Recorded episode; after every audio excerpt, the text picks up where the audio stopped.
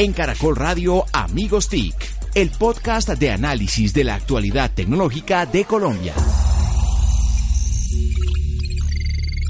Hola, hola, ¿cómo están? Bienvenidos a Amigos TIC, el podcast de tecnología eh, más importante de Colombia que en este 2019 sigue en su compromiso de llevar el análisis, eh, la discusión, las noticias, la actualidad, la coyuntura de lo que pasa con esta industria de las tecnologías de la información y las comunicaciones, por supuesto, y su impacto en los diferentes sectores económicos y sociales de Colombia.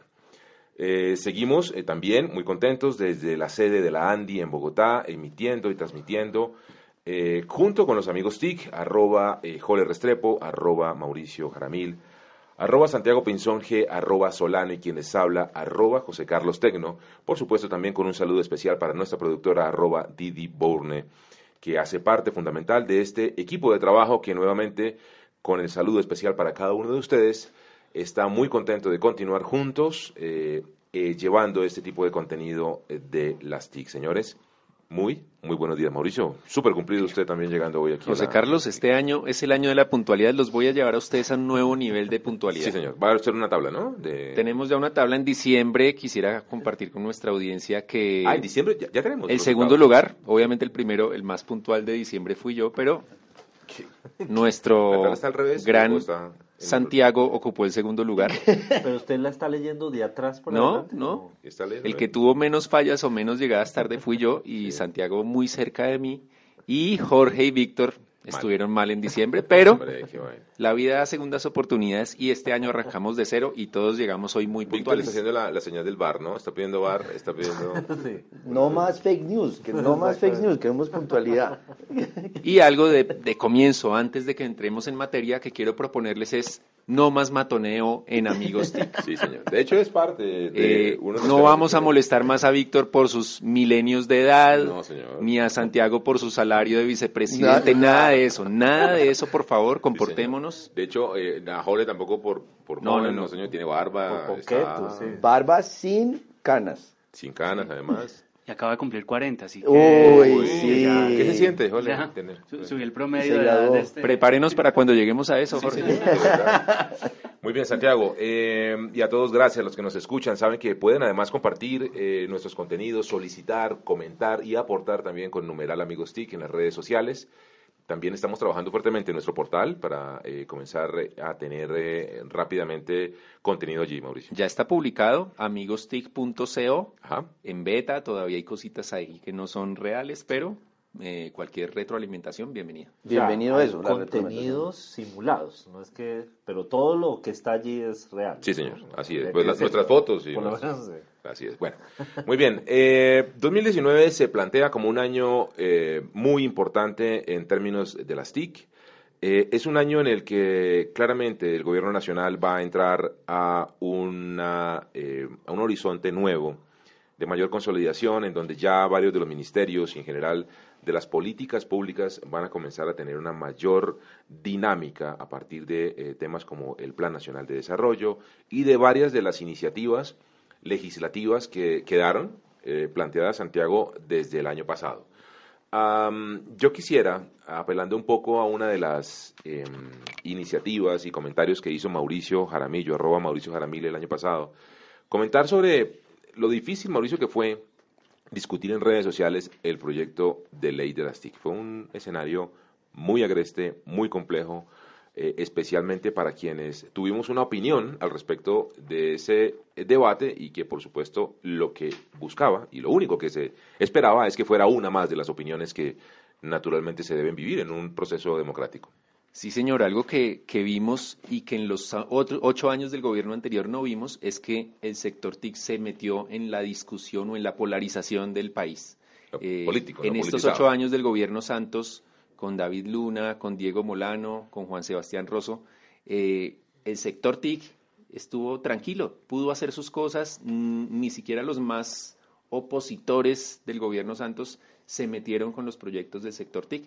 Y aquí, eh, pues vimos que se metió en la discusión y entonces los de un lado del espectro, los del otro lado, y se volvió algo que eh, no estaba enfocado realmente en los temas que nos interesaban. Ataques personales, que la ministra de Apple, que la ley de Carlos Slim, que eh, van a um, manipular los medios de comunicación, que con esto lo que van a hacer es captar datos para abusar de los colombianos, una cantidad. Censura, que fue una palabra que se metió ya. Palabra, sí, señor tan potente, eh, lastimosamente desde lo negativo, que definitivamente Santiago fue, pues terminó esto en un desgaste en el que incluso nosotros terminamos metidos ahí también. No, de acuerdo. Yo creo que el fondo del tema es que hay que respetar las opiniones. Cada uno puede tener su perspectiva frente a un proyecto de ley. Se trata de precisamente participar y, activar esas capacidades de cada uno de ayudar a construir el bien común. Pero no entrar a, digamos, señalar porque tenga una posición diferente a otra persona y no entender que Colombia está como el mundo en un reto muy grande y es lograr que estén todos avanzando en la economía digital. Esto es un tema de inclusión y de calidad de vida y a nosotros lo recibimos porque claramente eh, tuvimos unas posiciones, comentamos el tema, trajimos unos invitados, pero no hay que perder el foco, es que este país necesita que mejore su capacidad tecnológica. Totalmente, es sin duda uno de los temas eh, más coyunturales. Sí, y habría que decir que incluso, y eso creo que es parte de la riqueza de la mesa de, Amigos TIC, es que no tenemos una ah, posición que sea monolítica, sino que precisamente hay una diversidad de visiones alrededor de todos los temas, incluido el proyecto de ley. Creo que, por ejemplo, en mi caso, a lo que he invitado es a que haya justamente debate, a que haya una discusión, a que quepan tanto las opiniones en contra como las que están a favor, con los matices, donde haya una visión eh, técnica de esto, eh, creo que muchos de los que estamos aquí le vemos reparos al proyecto, pero también le concedemos precisamente muchas oportunidades. Una iniciativa, claramente. Cuando usted dice que le quepa algo, me preocupo, profesor. Excelente, profesor, pero bueno, usted le cabe el país en la cabeza. Imagina, perfectamente. Empezamos con el matoneo. Mauricio dijo. Dije que estaba prohibido. Así que el señor de la barba, el doctor el joven, el joven. Yo, yo creo que que lo importante es que ahora, pues es el nuevo año, arrancan las cosas y, y, empieza un proceso también de discusión que, que se abre, digamos, muchos de los de, de, las críticas que se hacía al proyecto de ley era que no se había discutido. Entonces también invitar a la gente que dijo, es que no hubo discusión, pues que vaya a los espacios, porque eh, pasa mucho que dice, no hubo discusión, pero luego se invita a un espacio de discusión y no van, entonces que, que vayan, que vayan a esos a, esos espacios que eh, Twitter no es el espacio, o, uno puede generar, digamos, ahí algunas opiniones, pero, pero realmente son otros los que, los que formalizan esas, esas eh, sugerencias. Que, no es tan cierto, ¿no? O sea, sí, sí, sí hubo discusión de, de esta articulado Eso es lo que decir. Ahí, en, la democracia muchos pueden decir no hay suficiente discusión, pero discusión se dio tanto que se enriqueció el texto. La gente participó hablando del proyecto como tal. Hay que acercarse a las ventanas se dieron por donde se ingresa esas instancias en el Congreso y ahora estamos en el ejercicio que invita al gobierno a participar en los espacios regionales. Van a ser nueve espacios regionales donde la gente puede participar y dar su opinión y ayudar a que se construya un texto que refleje ese tipo de circunstancias, donde la gente lo enriquezca. Pero no es que esté pensando uno en que ya el acelere se dio y que no se dio la posibilidad de participar. Nuevamente ya salieron voces de las críticas, de esas voces que solamente buscan frenar, poner talanqueras, eh, generar... El palo eh, en la rueda. Exactamente, generar problemas y están diciendo que como se llaman mesas de socialización, entonces que esto no van a ser ejercicios válidos que esto es eh, una mera publicación y mención que va a hacer el ministerio en las regiones y no es así, Santiago. No, la gente, por ejemplo, ya empezó en San Andrés a manifestar su, digamos, lectura sobre el texto, siguen las otras ciudades, repito, son nueve, participen, actúen, no solamente lo que dice Juan es muy cierto, a través de redes sociales, sino pueden ir allá directamente a dar su opinión. Y lo mismo pasa en el Congreso, usted puede escribirle a su congresista, puede darle eh, el texto que le considera oportuno y puede participar como la democracia lo, lo permite. Javier, buenos días, ¿cómo está? Muy buenos días, gracias. Él es Javier, la persona aquí desde la Andy que siempre nos consiente con un café espectacular, porque ustedes deben saber que Amigos TIC lo grabamos muy temprano, muy a las 7 de la mañana. En, con Mauricio. Con Mauricio entre días de la semana. Sobre este tema, quiero hacer un, aportar un matiz, y es que muchos de los críticos del proyecto de ley en diciembre, sí, señor. Eh, y que probablemente todavía tengan críticas y en este proceso sean críticos, eh, quieren lo mejor para el país también. Es decir, tampoco podemos caer en que ah, no iban con el proyecto TIC. No, hay mucha gente que quería aportar, que tenía preocupaciones sinceras, sensatas. válidas. Legítimas. Y que ojalá algunas de esas preocupaciones se solucionen y, y se hagan ajustes para que todos quepamos y todos ganemos, que no sean solo unos beneficiados u otros, sino que todo el país sea el beneficiado con este proyecto. Vamos a recordar cuáles son precisamente esas eh, ciudades en donde se han convocado estas mesas de trabajo. Nuevamente desde Amigos TIC, reiterando lo que dice Mauricio, saludamos a estas personas que se han puesto desde la orilla de la oposición a criticar el proyecto porque creemos que es no solamente un ejercicio muy sano, sino también necesario para este proceso democrático y también queremos decirles a ellos que por favor, a través de su poder de convocatoria, de discusión, le cuenten a su gente que hay unas ciudades en donde se están llevando a discusión y debate todos los artículos del proyecto de la ley TIC, que son las siguientes ciudades. Exacto, empezó el 17 de enero en San Andrés, sigue el 24 de enero Manizales, 28 Bucaramanga, el 30 en Medellín, el 31 de enero en Popayán,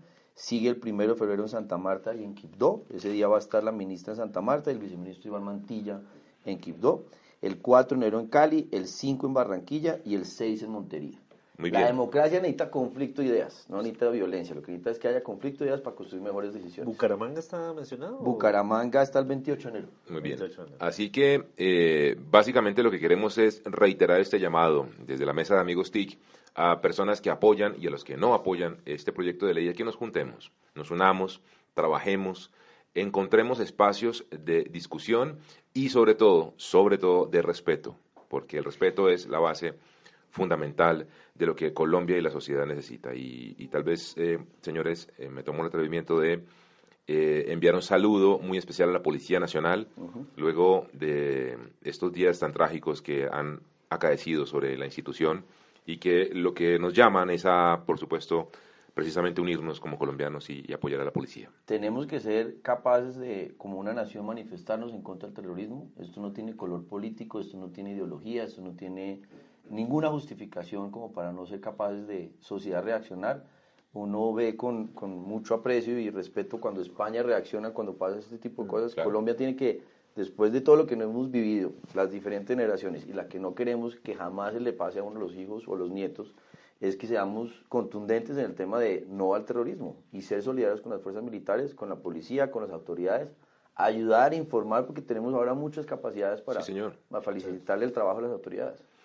Muy bien, eh, entremos en materia, señores, de lo que tenemos en ciernes, muy rápido, de lo que viene Santiago en estos temas de discusión. Ya hablamos de la ley TIC. ¿La ley TIC al fin se va por, por, extraordinarias o no se va por extras? Pues es parte de lo que estamos eh, eh, tratando de asimilar y es porque viene la discusión del Plan Nacional de Desarrollo. Es muy importante recordar que hay una página que se llama pactoporcolombia.gov.co, sí, una plataforma que refleja lo que puede ser un país de transformación digital donde la gente puede utilizar estos canales digitales y enriquecer la discusión del, del plan. Ese plan tiene un cronograma y tiene que estar según lo que tenemos en información, el 7 de febrero convocados extraordinarias. Queda el interrogante si van a, mm, de alguna manera, también incorporar la discusión del proyecto de ley TIC en esa, o se iría para las sesiones ordinarias. Puede ser un tema de timing, un tema de, discusión en las capacidades también, porque hay algo que hay que tener en cuenta. Ya empezó el año electoral.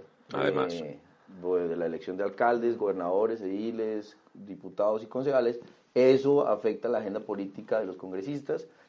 Transparente esta información en el sentido de que eso es normal en un año electoral que ocurra.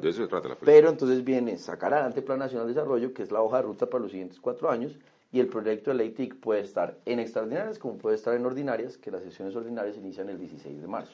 Muy bien, se espera que entonces este proyecto termine de moverse, Mauricio, Holley y, Víctor, también con mucha eh, celeridad, pero también, pues, por supuesto, cumpliendo con lo que todas las partes están pidiendo y es esa discusión. Eh, yo lo escuché a usted, Víctor, hablando de un proyecto de ley de redes sociales, ¿algo escuché, yo ahí? Así es, eh, José Carlos. Pues justamente se revivió una propuesta que tuvo hace unos meses el senador José David Nami eh, de intentar regular las redes sociales. Y ahora digamos, el heredero de eso es un senador que pasó del desconocimiento al desprestigio con total éxito, eh, que ha sido Antonio Toño Sabaraín, quien ha sido encargado de ser ponente de este proyecto, que persigue, en teoría, eh, evitar que, abro comillas, las redes sociales sean el arma de los antisociales.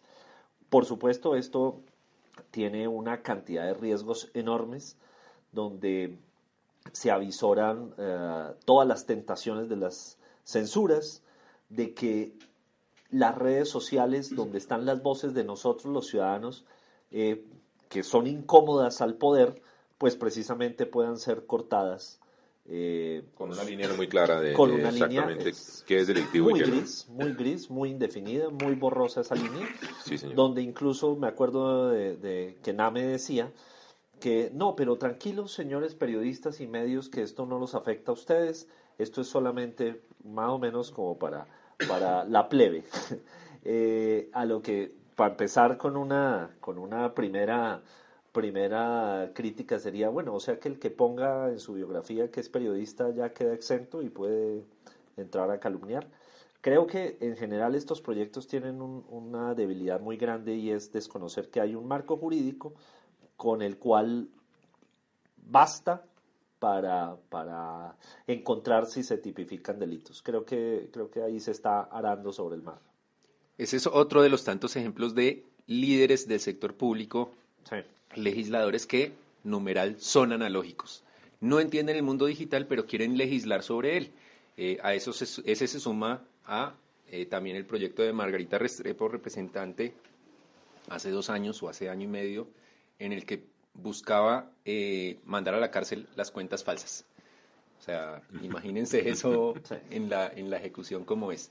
Pero eso me lleva a un, si quisiéramos hablar de deseos TIC para este año, más allá de la agenda, es por un lado que los legisladores, los que se, los que se quieren meter en este tema TIC y en estos temas digitales, empiecen a informarse, a estudiarlo, a apoyarse en asesores que sepan del tema, porque vemos a muchos líderes aportando supuestas soluciones eh, cuando no entienden las dinámicas de este mundo. Es, bastante complejo, ¿no? Y los que hemos estado en algunos debates eh, en el Congreso, a veces eh, produce, no sé si entre lástima, preocupación o desolación, risa escuchar a, a veces a algunos legisladores haciendo cosas que uno dice, Dios mío, ¿en qué momento van a hacer la de, la de Maduro y van a mandar a imprimir a, Twitter o, no sé, o alguna cosa de esas? no sé. así que es un momento bien complejo. Pero además es un, es un fenómeno casi mundial. Eh, hay muchos videos que muestran cuando han, han citado al de Facebook, al de Google y, demás, las preguntas que hacen los legisladores, uno dice, ¿cómo así? que, entonces, eh, yo me sumo al deseo de, Mauricio, definitivamente, ojalá Mintic, y antes lo hacía, y yo no sé, de pronto eh, todavía lo hace, tenía unas cátedras para socializar, para educar a, altos, sí, ahí participamos varios de la mesa, eh, para, para, que los legisladores, los de las diferentes ramas, magistrados, exacto, se actualicen, entiendan el mundo digital y desde ese conocimiento pues, pues puedan proponer cosas buenas. Es que con problemas del siglo XXI no pueden, no pueden ser atendidos por jueces del siglo XIX. De acuerdo, y hay espacios para ayudar. Este es un canal que estamos utilizando desde hace mucho tiempo, llevamos más de un año largo hablando de estos temas hay la posibilidad de hablar con los mismos empresarios, hay la posibilidad de hablar con el consumidor, con el usuario. Hay muchas fuentes que la gente a través de la misma tecnología aprovechenla. No es estar por allá como aislado, eh, legislando sin entender que hay un país, una sociedad que está totalmente activa y precisamente participando como nunca antes. Por ejemplo, la sanción de 21 años sin licencia de conducción, perdón, 25, sí señor, 25 años para los eh, conductores de Uber o de plataformas en general de transporte individual. Es una medida, eh, y lo hago en término eh, personal, realmente in extremis, que, desconoce, eh, o más bien, que busca una solución facilista de tapar con violencia y con, y con, digámoslo de cierta manera, represiona, que es una palabra muy fuerte, a, esta discusión que definitivamente les quedó grande. No, no encontramos la manera y nos metemos como colombianos ahí, ni desde lo legislativo, ni desde lo eh, ejecutivo, de, hombre, de darle camino a una realidad, a una realidad puntual que es eh, la innovación eh, en el transporte individual de pasajeros que sin duda lo quieren seguir lapidando porque esa es como la solución única que se encontró. Pero, Señor, continuo. Muy bien. decir que, pero que incluso ni siquiera viéndolo como un mecanismo de sanción, no es coherente cuando hay casos de conductores de transporte público que suman 180 millones de pesos en comparendos y siguen operando. Entonces, ¿por qué ahora sí se recuerda que ese puede ser un mecanismo? Eh, sobre ese tema, lo de los 25 años viene de una ley de 2013. En 2013 uno podría decir, bueno, es que esto de Uber, esto es nuevo, nos da miedo, y entonces el legislador dice, listo, vamos a sancionar los primeros seis meses y reincidencia 25 años. Pero estamos en 2019, cinco años después, cuando en muchas ciudades del mundo, en muchos países, ya encontraron una solución no la solución perfecta, no hay solución perfecta, pero ya han encontrado soluciones. Señores legisladores, señores Ministerio de Transporte, vayan, miren qué pasó en México, qué han hecho en Las Vegas, qué han hecho en una cantidad de ciudades del mundo y de pronto encuentran alguna alternativa por lo menos para experimentar. ¿Saben en qué momento, y haciendo un, aquí una exclusiva de Amigos TIC, ¿En qué momento esto va a empezar a tener una discusión distinta? En el momento en el que esto debe suceder en febrero, marzo tal vez, el momento en el que por ley, porque están regidos así, empiecen a eh, reportar el IVA. Este tipo de plataformas llevan algo más de seis meses captando IVA porque los ordenó en una ley hacerlo. El día que Uber muestre el tamaño del cheque de IVA que ha recopilado y lo, que puede significar eso en términos de un país y de un gobierno que se ha declarado absolutamente austero, situación que celebro, por supuesto, eh, en esa política de austeridad, por supuesto, estos recursos frescos y nuevos, además que entrando en ese camino, no sin tocar el más interesante de todos, que es la innovación, la información que captan, la data, el manejo del tráfico, todo el beneficio real de trasfondo hacia la, hacia la ciudad inteligente o incluyente que podría dar una plataforma de estas, pues la discusión yo creo que iba a cambiar un poco, ¿no?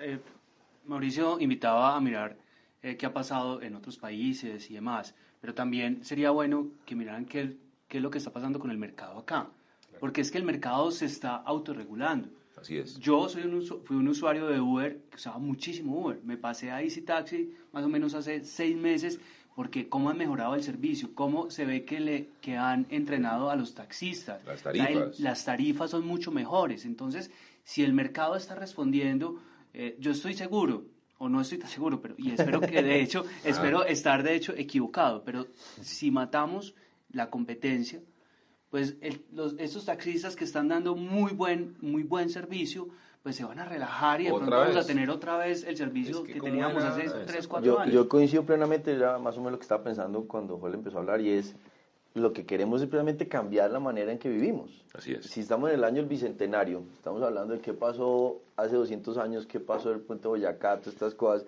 y estamos en un tema de, de generar ese optimismo y esperanza porque ¿Qué va a pasar en los siguientes 200 años? Eso no nadie lo sabe. Pero ¿qué vamos a hacer en los siguientes cuatro años? Porque la tecnología es demasiado rápida y el punto es ese, el consumidor escoge. Escoge por se va con las... Eh, el otro día que estaba con Mauricio en las patinetas estas nuevas que uno puede ahora en cualquier momento utilizar, que yo las he utilizado, es una maravilla, es una manera de moverse en la ciudad, de eh, ayudar en el tema de movilidad. si quieren el taxi, si quieren el Uber, si quieren el Transmilenio, si quieren... el eventual metro que ojalá esperemos que llegue. O sea, lo que uno quiere es lograr que la gente tome una decisión, que sea capaz de utilizar la tecnología para eso, que sea además recursos públicos para el Estado, que sea calidad de vida, pero no entrar a pensar, como decía eh, Víctor, que uno toma decisiones del siglo XX cuando estamos ya en muy entrado al siglo XXI. Y yo fui el único que lo defendí, Santiago, con la foto que usted puso con su casco y su truza en la, en la patineta. Yo lo truza? Es una cosa como el, pegada. El chicle que tenía puesto. Sí. Creo yo creo que, cuando anunciemos esta emisión... es una cosa con la que trota, es una cosa especial. No, una solicitud cuando anunciemos esta emisión en Twitter y en redes sociales. Que Va a pasarle la foto, la foto del grupo y para la foto que aclare a la audiencia que no estaba en chicle.